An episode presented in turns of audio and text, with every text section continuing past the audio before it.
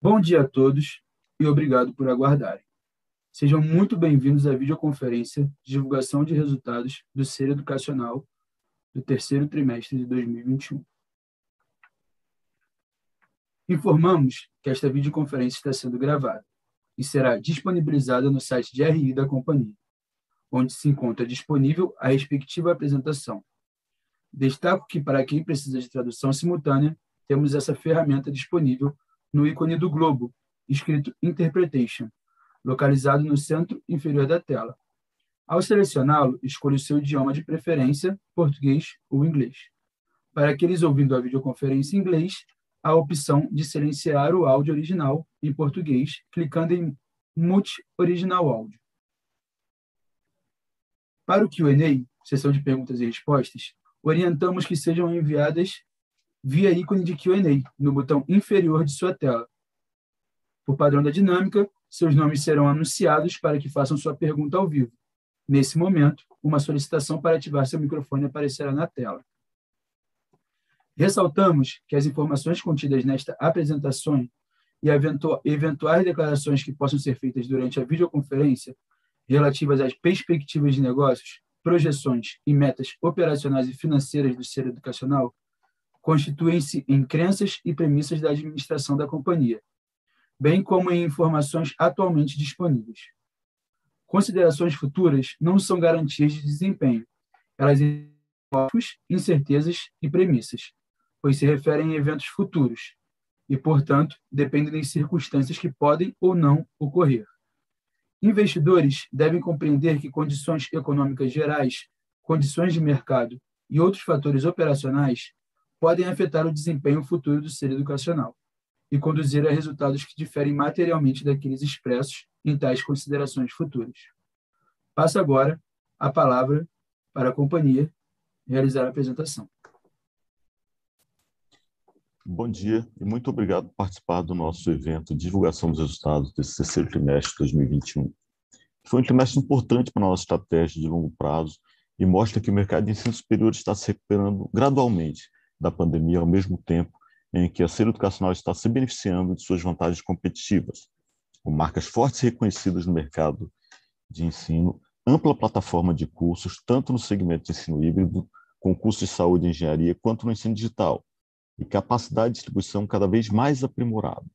Com isso, conseguimos acelerar investimentos em captação e criação de novos cursos e segmentos, aprimorando rapidamente nosso ecossistema de educação continuada, ao mesmo tempo que conseguimos captação recorde de alunos no trimestre. E também, muito importante, com redução significativa nas taxas de evasão, que retornaram aos patamares pré-pandemia. Como resultado dessa temporada positiva de captação associada às aquisições recentes da Unifasb, Unifacimed, Unesc e Unijazeiro, conseguimos crescer nossa receita líquida em 20% e nosso EBITDA ajustado na ordem de 24%. O considero bastante relevante, dado que estamos expandindo organicamente ao mesmo tempo em que consolidamos essas aquisições e nos posicionamos para voltar a crescer nesse período pós-pandemia, que nos parece bastante promissor com a volta das pessoas às suas atividades normais. No que diz respeito a investimentos, os principais destaques do trimestre foram a nova plataforma do Gol Curso, que teve seu plano de negócios definidos, iniciando agora sua fase de ramp-up. Existe potencial a ser explorado no nosso novo marketplace, e estamos agora expandidos a base de cursos próprios disponíveis, que já ultrapassam 6 mil cursos. Iniciamos uma etapa de ampliação da base de parceiros para que possamos criar um marketplace completo, que conta com cursos próprios e de parceiros. E o segundo destaque foi retomada dos nossos investimentos em crescimento orgânico. Expandimos nossas despesas comerciais e aberturas de polos parceiros e conseguimos bons frutos nessa retomada de mercado.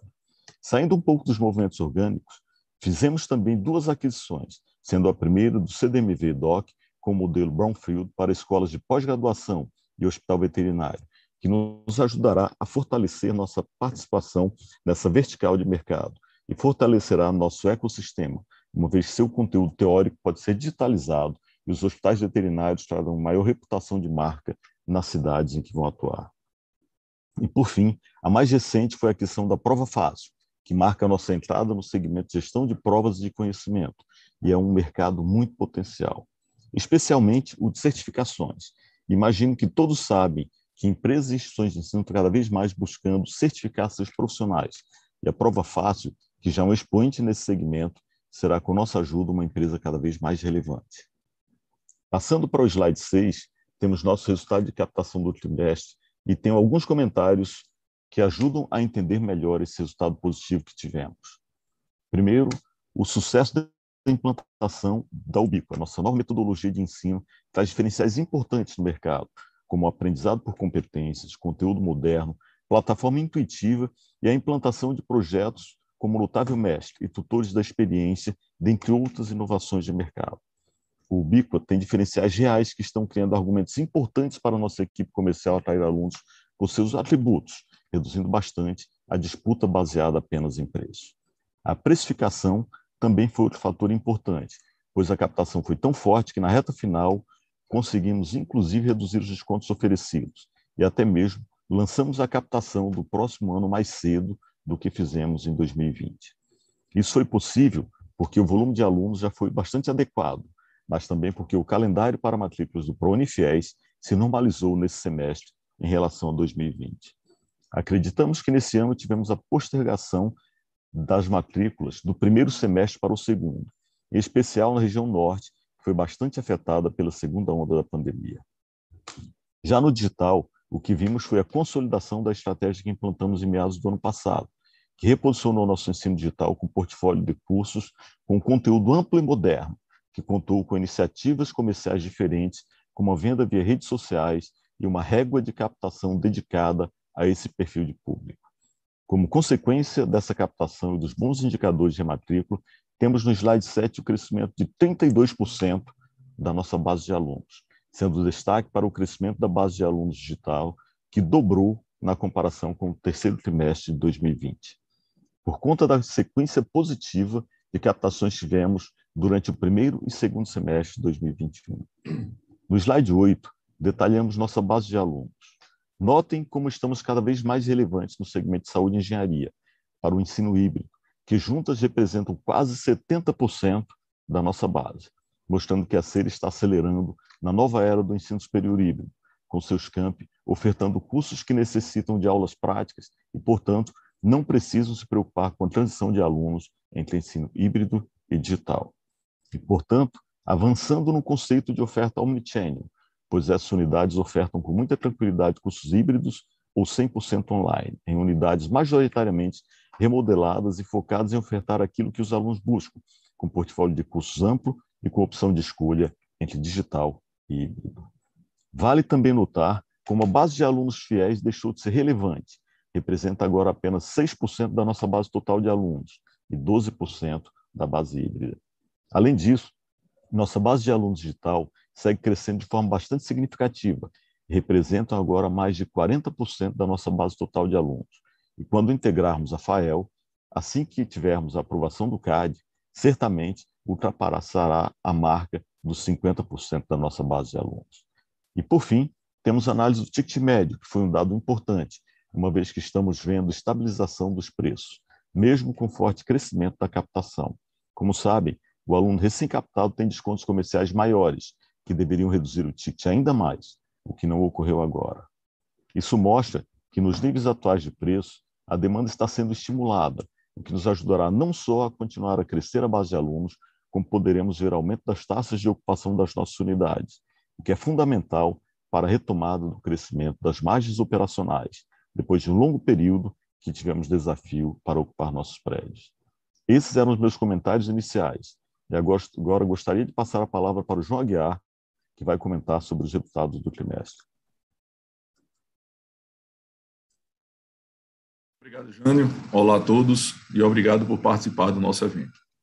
Apresentamos o resumo dos resultados no slide 9 e temos como importante destaque o crescimento da nossa base de receita líquida em 20% na comparação com o terceiro de 2020, sendo que ex-aquisições a receita também cresceu 6%, mais uma boa notícia, pois mostra que nossos investimentos no ensino digital estão voltando a gerar crescimento orgânico e a empresa está conseguindo combinar crescimento orgânico com crescimento via aquisições. A nossa margem bruta caixa, dentro do esperado por conta da retomada de parte das atividades presenciais e do fim do prazo de desconto que obtivemos com aluguéis negociados durante a pandemia, caiu 1,6 1,6 ponto percentual, mas ainda está em patamares superiores a 60%, bastante saudável para uma empresa com o nosso perfil. E o EBITDA ajustado também apresentou crescimento saudável de 24% e com um pequeno crescimento de margem.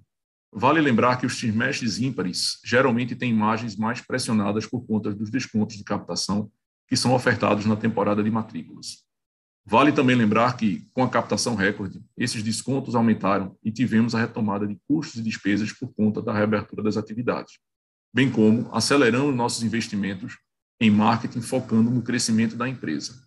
E ainda assim, a margem EBITDA ajustada teve essa ligeira melhora, um resultado sólido pois as margens suportaram a retomada dos custos, dos investimentos em expansão e da criação de novas atividades.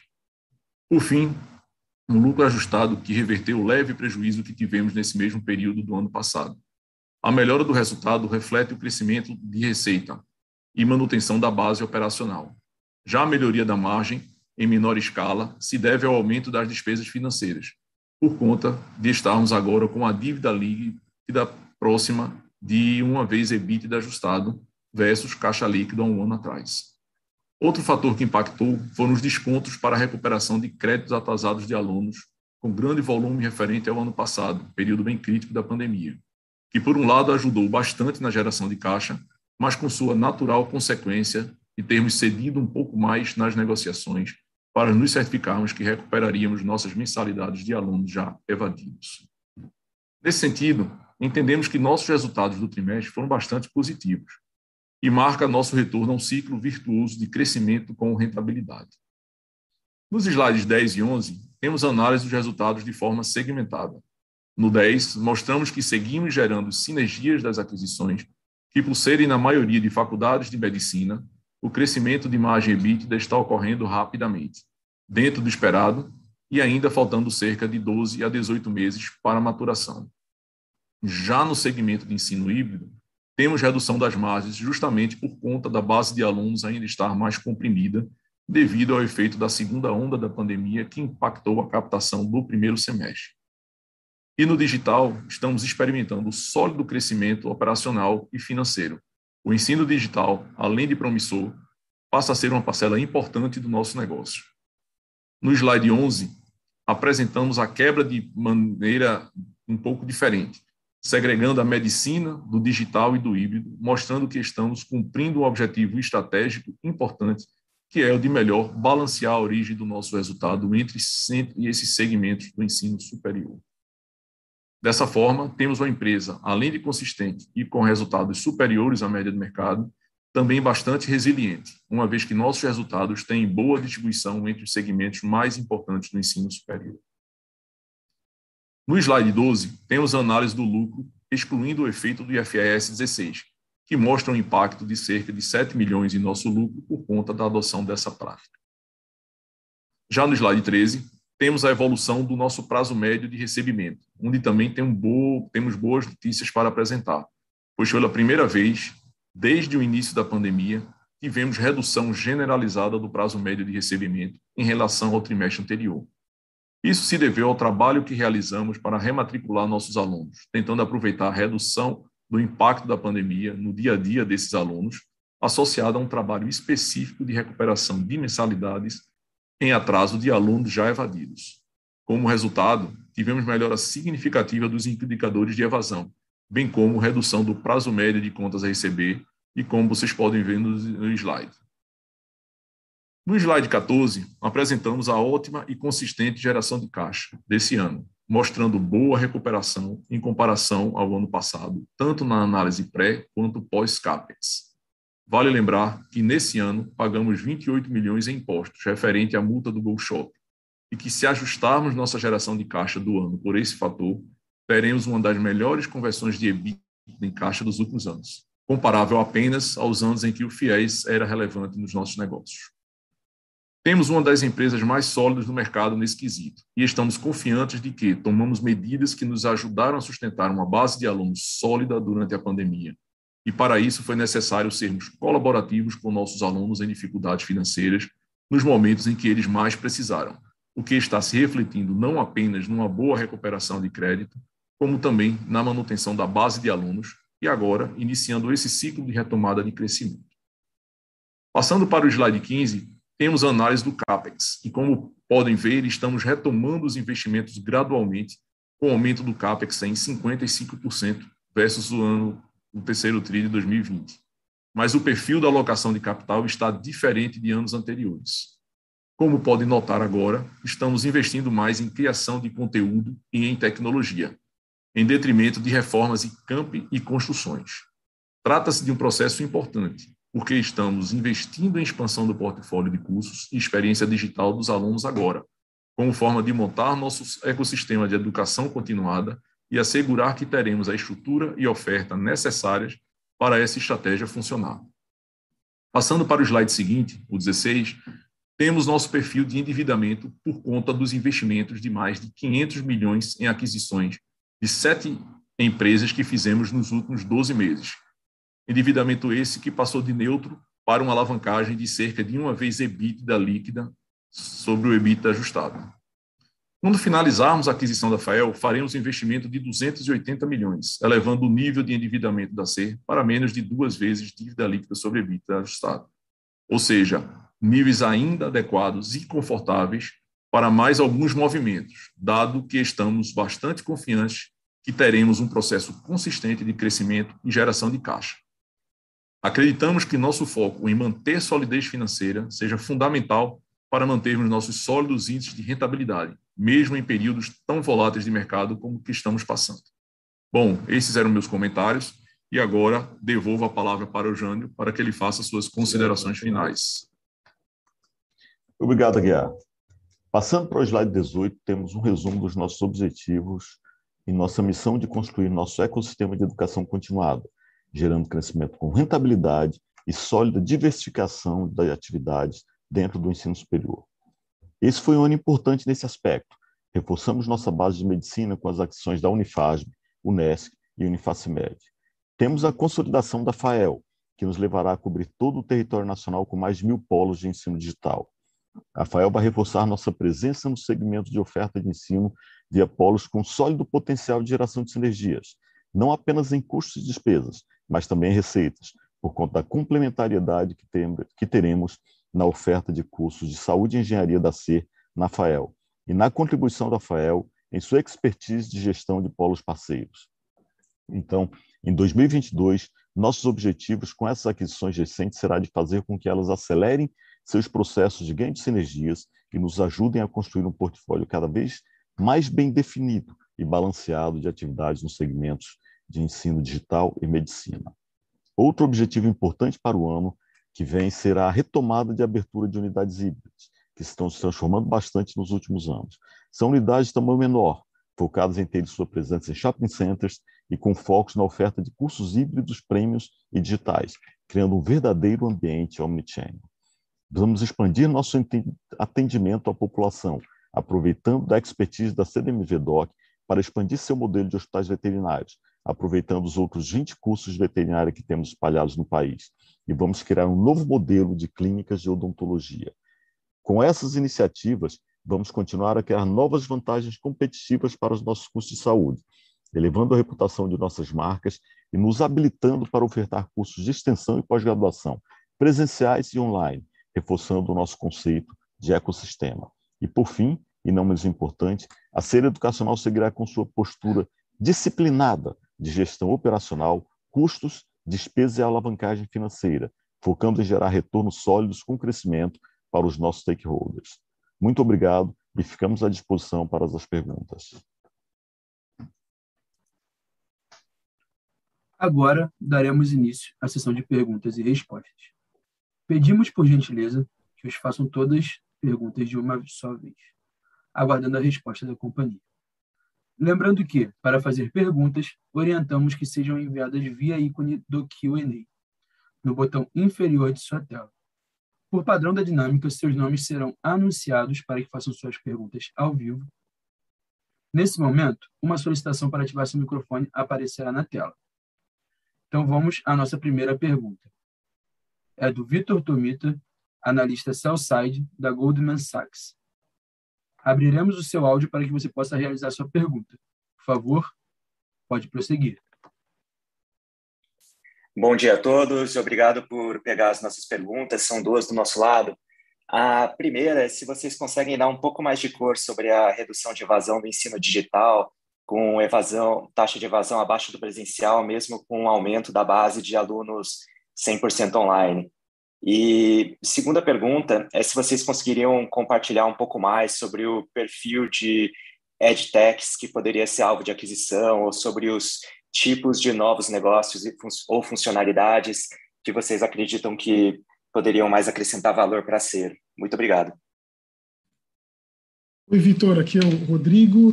É, bom, acho que evasão de, do, do, digital, acho que tem duas grandes explicações. Uma é matemática, a base cresceu muito e aí quando você faz a conta, é, isso acaba fazendo com que o, o número da, da evasão fique menor.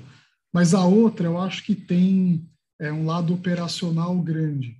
É, foram feitas várias é, alterações na experiência do aluno, é, tentando fazer com que ele consiga se focar mais na ferramenta e na plataforma.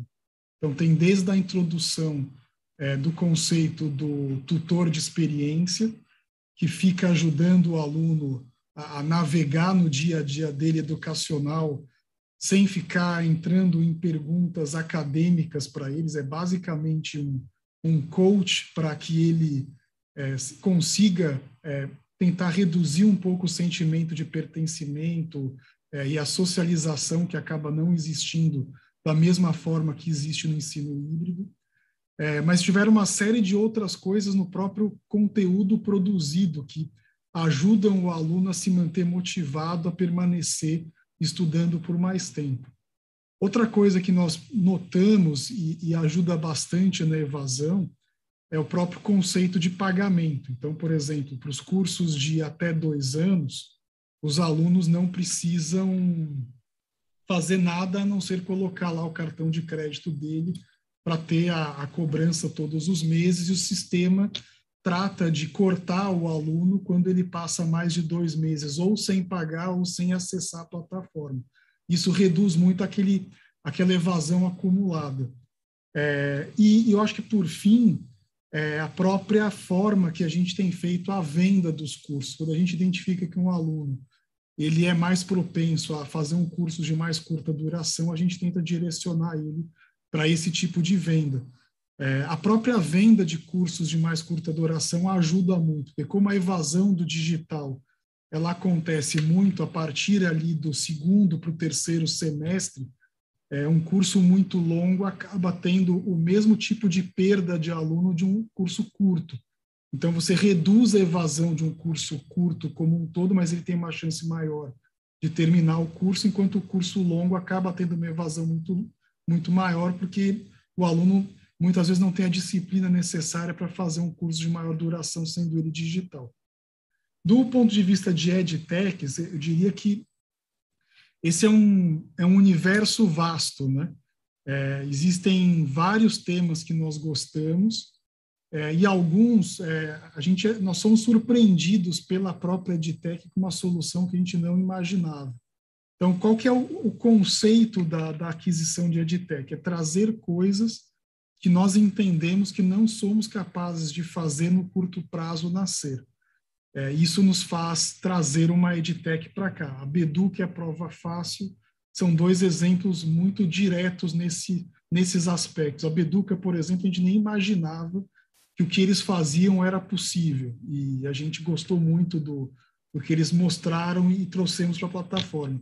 Eu diria que o conceito de EdTech é o contrário, é trazer aquilo que nós entendemos que não dá para fazer dentro de casa e pode ser muitas coisas no ambiente. Hoje, é, o que nós entendemos que faz muito sentido para ser educacional evoluir é o conceito de ecossistema, é o conceito de uma produção de conteúdo digital mais ampla. Só finalizando, acho Perfeito. que o colocou muito bem a, a, questão da evasão das edtechs. Primeiro, é, a mudança que nós fizemos em todo o modelo operacional, perfil de curso e portfólio de cursos ajudou bastante nisso. É, em termos de modelo operacional, o Rodrigo falou do tutor da experiência, é o nosso antigo tutor guardião, é a pessoa que tem o contato com o aluno, só que a ele foi associado um modelo diferente de relacionamento com o aluno, associado a uma mudança no nosso modelo de curso, a forma como ele foi feito. Essa mudança de redução dos tempos de curso aí para 18 meses, para 20 meses, está associada um pouco do perfil do novo profissional do mercado, que ele vai estar tá muito mais, ele procura muito mais cursos, cursos que podem colocá-lo no mercado de forma muito mais rápida, e esses cursos têm naturalmente uma evasão menor do que os cursos maiores. O modelo de cobrança que foi colocado pelo Rodrigo com pagamento direto no cartão de crédito facilita o aluno. É, nossa instituição foi a primeira a usar o Pix para modelo de pagamento, que representa uma parcela significativa das nossas receitas. Tudo isso tem pesado nessa redução efetiva da evasão, não só o aumento da base de alunos. Tem sido bastante satisfatório para nós em função do resultado que, é, que essa mudança operacional tem trazido. Perfeito, muito obrigado, Jânio, muito obrigado, Rodrigo. A nossa próxima pergunta é do Ian Seskin, analista Cellside do Banco BTG. Ian, abriremos o seu áudio para que você possa realizar a sua pergunta. Por favor, pode prosseguir. Bom dia, Jânio, Aguiar, Rodrigo. Vocês conseguem me ouvir?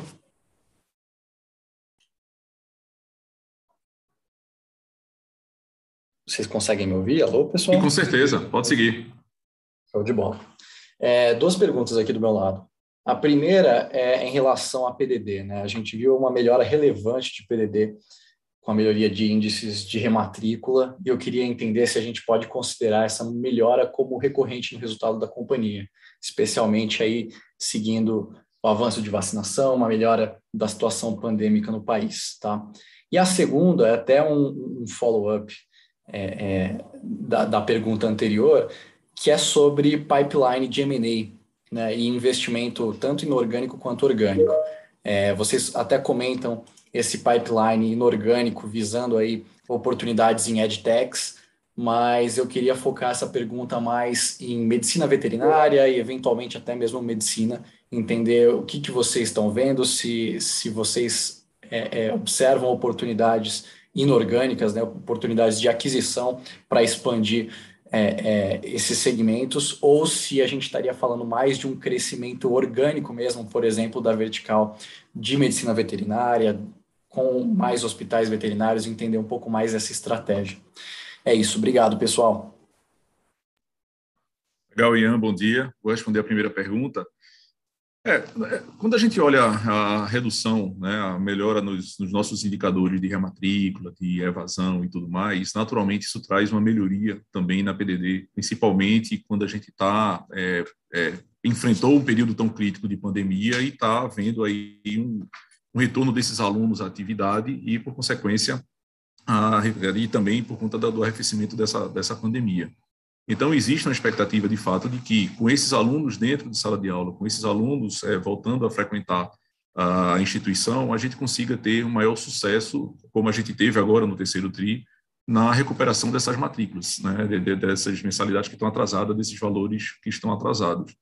Outro ponto também que pesou foi que, no início da pandemia, muitos alunos evadiram efetivamente e eles não é, cancelaram a perspectiva de estar no ensino superior, mas sim suspenderam seus projetos. E aí, no retorno agora, com o arrefecimento da pandemia, a gente conseguiu trazer esses alunos cobrando deles as mensalidades mais antigas. Então, com tudo isso, mesmo considerando eventualmente ainda a, a questão do desemprego, que ainda segue é, preocupante, todo o ambiente macroeconômico, mas a gente entende que existe uma grande expectativa de melhoria por conta de todos esses esforços internos e é, crescimento da base de alunos que a gente tem. Bom dia, Ian. Obrigado pela pergunta. É, se eu não estou enganado, você perguntou sobre M&A, pipeline de M&A, é, medicina veterinária e medicina. Nós temos ainda dentro do, do nosso pipeline alguma série de possibilidades de aquisição. Como o Rodrigo disse, nós estamos, nós pretendemos criar um, um amplo ecossistema de educação continuada e não apenas um marketplace de educação ou não apenas alguma coisa que dependa exclusivamente dos produtos agora híbridos, antigos 100% presenciais. Então, ainda tem algumas possibilidades de aquisição de adtechs que, que vão complementar esse ecossistema de educação que nós estamos montando em torno do Go Curso e dos produtos existentes para que a gente consiga atender é, todas essas alternativas. Algumas delas podem se materializar. Do ponto de vista de medicina veterinária, nós temos 20 cursos operando em medicina veterinária, temos hoje três hospitais veterinários operando, o DOC, no Rio de Janeiro, o, o Rovet, em Guarulhos e o de Manaus. Todas as nossas outras unidades têm, de alguma forma, uma clínica veterinária que também está operando. A expectativa é transformar todas elas em hospitais. Algumas eventuais aquisições são possíveis para acelerar esse processo e que sejam bastante relevantes em cidades onde o nosso curso é bastante relevante até para melhorar a percepção de marca e atração de novos produtos, principalmente da formação de graduação, de, de cursos de pós-graduação e de cursos livres associados a esses produtos. E medicina é possível alguma coisa, a gente tem alguma coisa no pipeline, mas hoje o nosso foco, eu diria que é diversificar os nossos produtos em torno de um ecossistema de educação continuada, não ter uma dependência muito grande específica do, do híbrido ou do digital, mas também ter um, um, ecossistema de educação em que contemple uma série de outros produtos, todos eles vinculados ao core business da gente, que é a formação de educação, especificamente em ensino superior. Perfeito, pessoal. Perfeito, Jane e Aguiar. Muito obrigado novamente.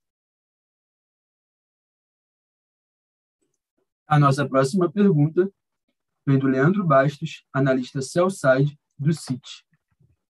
Leandro, por favor, pode prosseguir. Oi, pessoal, bom dia. Obrigado. Oi, pessoal, bom dia. É, são duas perguntas aqui também do meu lado. É, uma primeira aqui sobre ambiente competitivo, se puderem comentar um pouquinho o que, que vocês enxergaram é, de competição nesse último ciclo e até tentando projetar o próximo ano, o que, que vocês esperam é, de, né, nessa dinâmica competitiva. Então, essa é uma dúvida. E, e a segunda, aqui, pegando o tema da, dessa recente acelerada de, de inflação, queria entender aqui um pouco a visão de vocês, o que, que isso pode impactar o, é, uma captação no ano que vem e até uma dinâmica operacional. E, e, pensando na parte também de despesa e custo, né, se cria é, algum desafio para alguma linha específica? Como é que vocês estão olhando um pouco para esse tema? É isso, obrigado. Dia, Leandro. Eu vou começar aqui, o Rodrigo e o Aguiar complementam, se for o caso. É, por incrível que pareça, o ambiente competitivo desse segundo semestre ele foi menos intenso do que nós esperávamos. Tanto que no final do processo de captação ainda foi possível haver até uma redução é, na, no, nos descontos efetivamente dados, dado o volume de captação que estava dentro do que a gente esperava e até bastante positivo. A expectativa para 2022 é de captação seja é, também favorável. Nós já começamos esse processo, ele está respondendo muito bem. Ele foi antecipado quando comparado com o ano passado. É, o ano passado teve o, segundo, segundo, a segunda captação no processo de pandemia, então o segundo, primeiro captação do primeiro e do segundo semestre, elas acabaram se estendendo mais em 2020. É, esse em 2021 agora, elas terminaram dentro do padrão esperado que ela vinha no período pré-pandemia. Nós já estamos com o processo de captação de 2022 em andamento. Tem tido uma resposta boa. É, acreditamos que vai ser bastante favorável e o que vemos como risco efetivo é, com o crescimento da inflação, um aumento do nível de desemprego e uma redução no poder aquisitivo da população. Mas esse é um risco não só do ensino superior, é um risco do mercado em geral.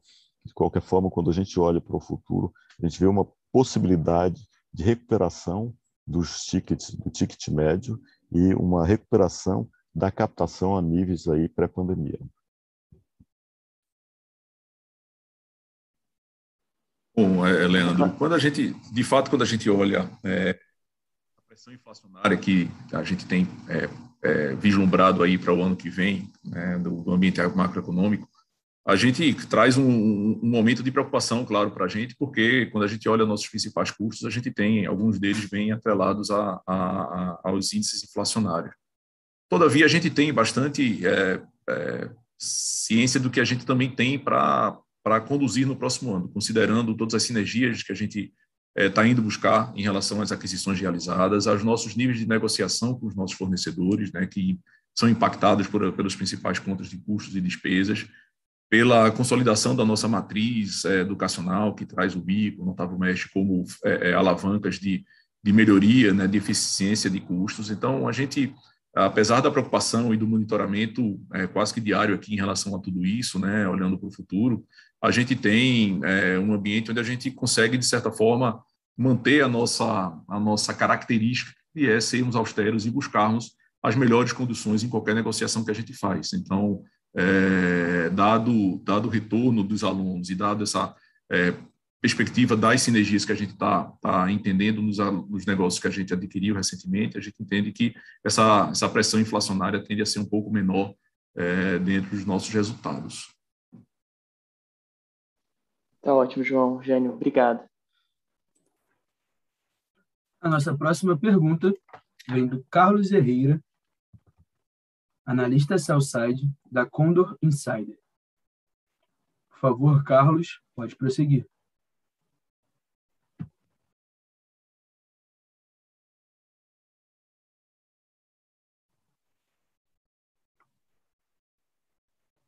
Carlos, por favor.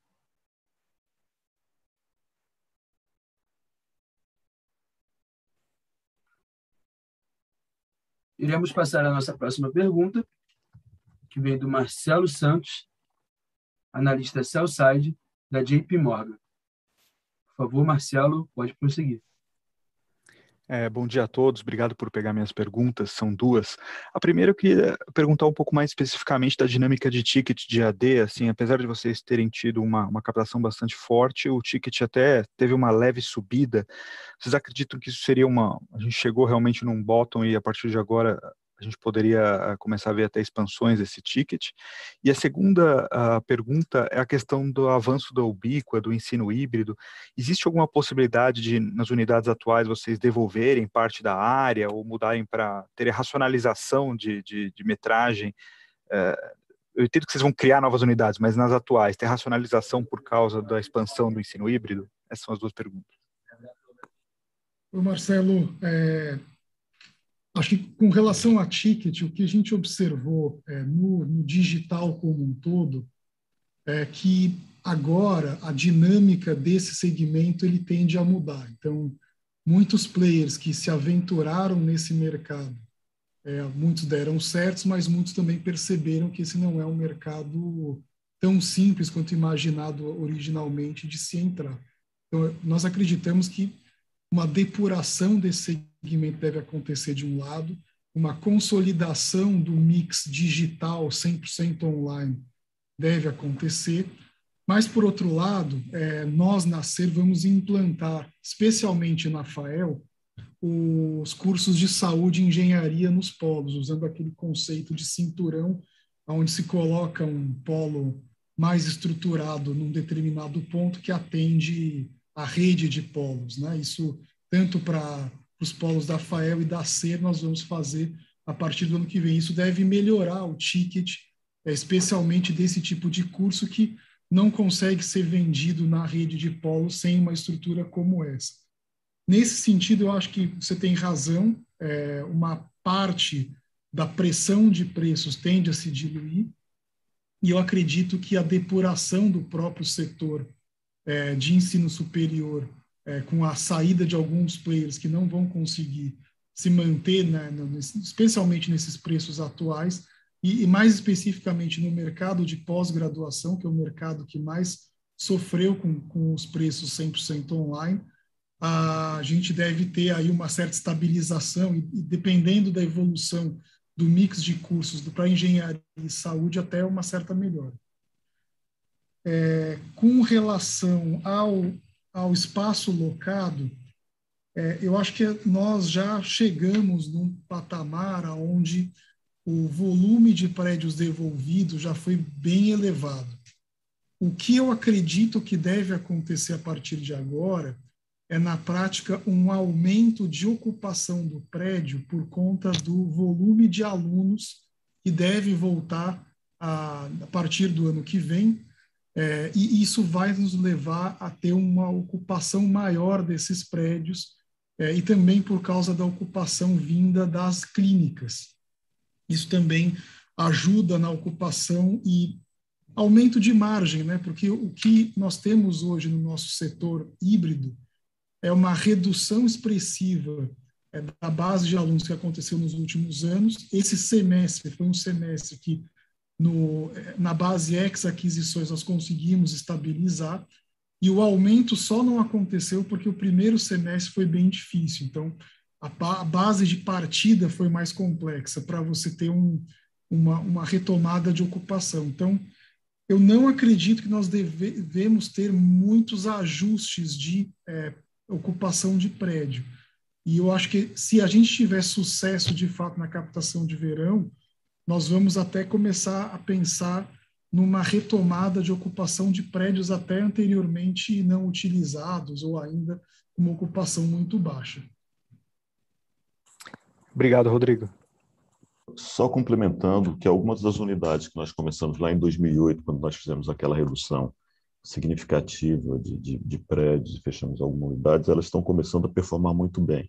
Então, também elas começam a ocupar espaços maiores, elas começaram espaços menores a ocupar espaços maiores. Então, a gente tem que analisar do ponto de vista das instituições, das nossas unidades que já estão operando em regime, estão consolidados, e aquelas que estão começando.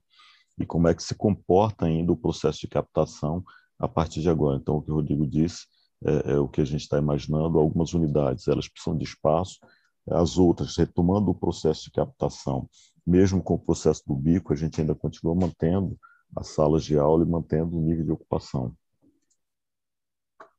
Obrigado, Jânio. A nossa próxima pergunta vem do Maurício Cepeda, analista Cellside da Credit Suisse. Por favor, Maurício, pode prosseguir. Oi, Jânio Aguiar Rodrigues. Rodrigo, aqui é o, aqui é o Cepeda. É, obrigado pelo espaço. Eu queria explorar uma coisa que a gente até já perguntei em outros calls e pegar um pouco é, o, qual tem sido a evolução e quais as perspectivas. Né? Vocês é, fizeram essa diversificação para fora de educação quando vocês entraram nos hospitais veterinários e entendo que isso é uma vertente estratégica também. Então, eu queria saber como está o andamento disso, se, se vocês vão, de fato, criar uma unidade separada, ou mesmo uma empresa separada, estão as perspectivas nesse, nesse sentido. Obrigado. É, Maurício, o, esse é um bom ponto. Nós, nós estamos gradualmente segregando a, a companhia em, em três blocos, né? Uma é o que a gente chama de 3L digital, que, que vai abrigar todos os ativos digitais. É, nós estamos criando uma, uma área, né, primeiro, para depois consolidar isso numa empresa que vai ser dedicada a operar essas clínicas e hospitais veterinários. É, já tem uma equipe contratada é, e começando esse trabalho. É, daqui a algumas semanas nós devemos é, aprovar esses orçamentos específicos para essas áreas no, no, nosso conselho. E a terceira empresa é, o, é a operação híbrida, que tem a medicina dentro, isso claro que se divide parte na, na parte das clínicas, mas parte na parte educacional. É, o importante é que a, essas operações, né, tanto o modelo híbrido quanto a operação de clínicas, elas têm uma simbiose muito grande, porque clínicas, na prática, são também laboratórios da, da nossa educação superior. É, e, e, a partir da evolução desses negócios, nós vamos, inclusive, passar a reportar isso de uma maneira mais segregada e de uma maneira que as pessoas consigam enxergar é, melhor a, evolução disso. É, e até foi por a razão da gente começar a mostrar, ou pelo menos o EBITDA, da, do curso de medicina, é, do, do híbrido e do digital em separado. Mais adiante, quando as clínicas tiverem um tamanho mais específico e relevante, a gente também deve mostrar isso para o mercado poder entender a evolução desse negócio também.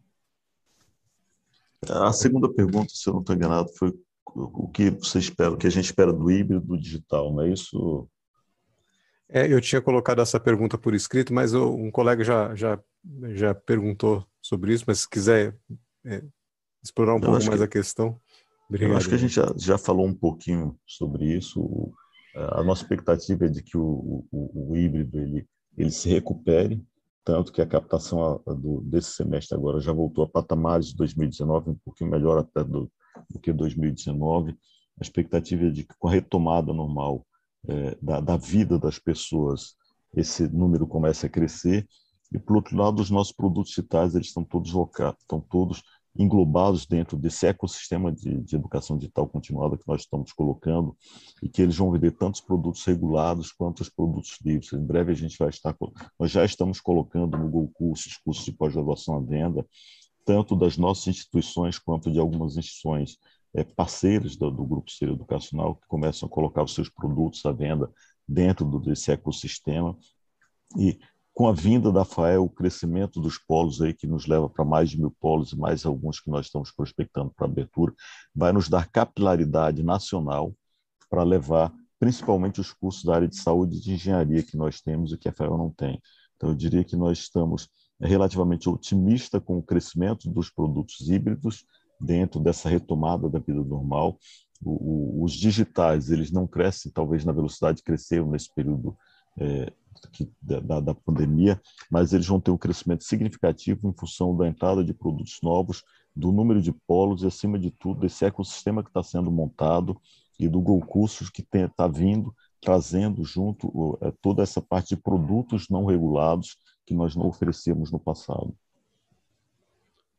Perfeito, Jano. É, claríssimo. Obrigado. Obrigado, Rodrigo, também. A nossa próxima pergunta é do Carlos Herrera, analista Cellside da Condor Insider, que estaremos lendo. São duas perguntas. Vocês podem entregar uma visão de como a empresa está indo para o 4T21? E a segunda pergunta é: como vocês estão enxergando o ano de 2022? Quais são os principais riscos e oportunidades da companhia? Oi, Carlos. É, Obrigado pelas perguntas. O, o quarto TRI, ele, no nosso setor, como por ser um setor baseado em semestres, ele deve seguir uma tendência interessante, tal qual foi o terceiro. Acho que a grande diferença é que é, se dilui o ticket médio, o desconto, na verdade, né, que nós damos quando captamos alunos. E o terceiro TRI, é, ele, ele foi importante porque o ticket ele se sustentou mesmo com uma captação recorde para terceiro trimestre. Como existem muitos descontos concedidos é, para a captação de alunos, que é aquele desconto de 99 e 50 reais na matrícula por um, dois e até três meses, é, isso, esse, esse peso foi alto no terceiro tri. Para o quarto tri, isso se dilui, isso ajuda na, na geração de margens. Outra coisa que também costuma ajudar quarto tri sazonalmente, é a redução do impacto da despesa de marketing, porque também não tem tanto é, marketing carregado nos trimestres pares. Por outro lado, o, as despesas e custos com folha, eles tendem a compensar parcialmente esse impacto por conta das aulas, especialmente a incidência das aulas práticas que geram um, um custo maior com, é, com preceptoria.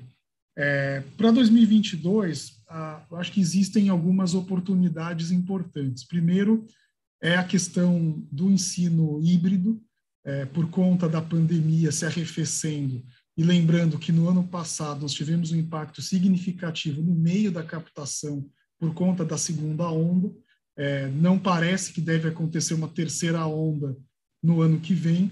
Então, só isso já deve ajudar bastante aí na base de comparação de captação ano contra ano, e no nosso setor ele, ele se comporta quase que anualmente, né? ele é bianual, as entradas, é, são, as entradas são bianuais, mas a mais importante é de verão. Se nós tivermos de fato uma captação de verão positiva, como aparenta nesse momento ser por conta da, da volta das atividades sociais é, pós-pandemia, deve ser um ano interessante para a captação e, por consequência, ajuda no resultado como um todo.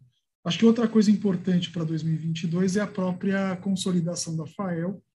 Nós fizemos aí um trabalho importante na, nessa aquisição.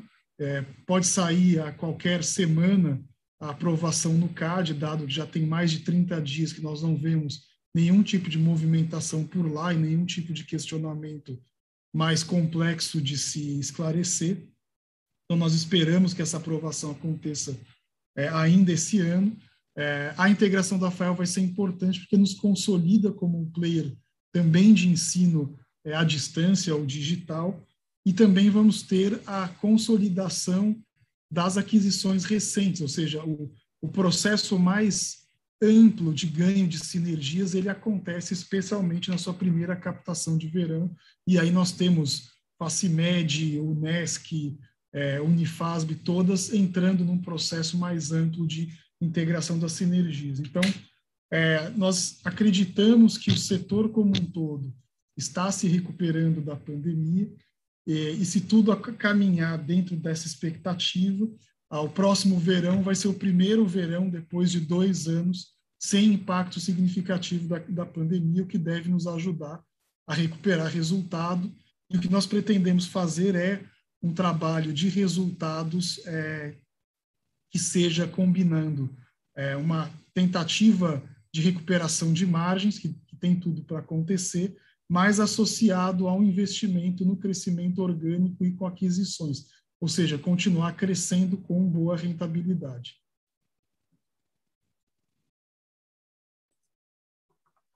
Lembrando que para fazer perguntas, orientamos que sejam enviadas via ícone de Q&A no botão inferior de sua tela.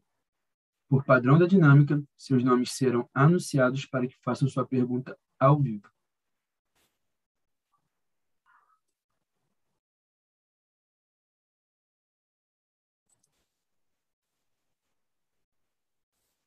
Não havendo mais perguntas, encerramos a sessão de perguntas e respostas. E agora, gostaríamos de passar a palavra para as considerações finais da companhia. Obrigado a todos por participarem da nossa divulgação de resultados. E nossa área de relações com investidores estará à disposição para ajudar vocês com mais esclarecimentos, caso, caso julguem necessários. A videoconferência de resultados referente ao terceiro trimestre de 2021 do Ser Educacional estará encerrada. Departamento de Relações com Investidores estará à disposição para responder as demais dúvidas e questões. Muito obrigado aos participantes e tenham um bom dia.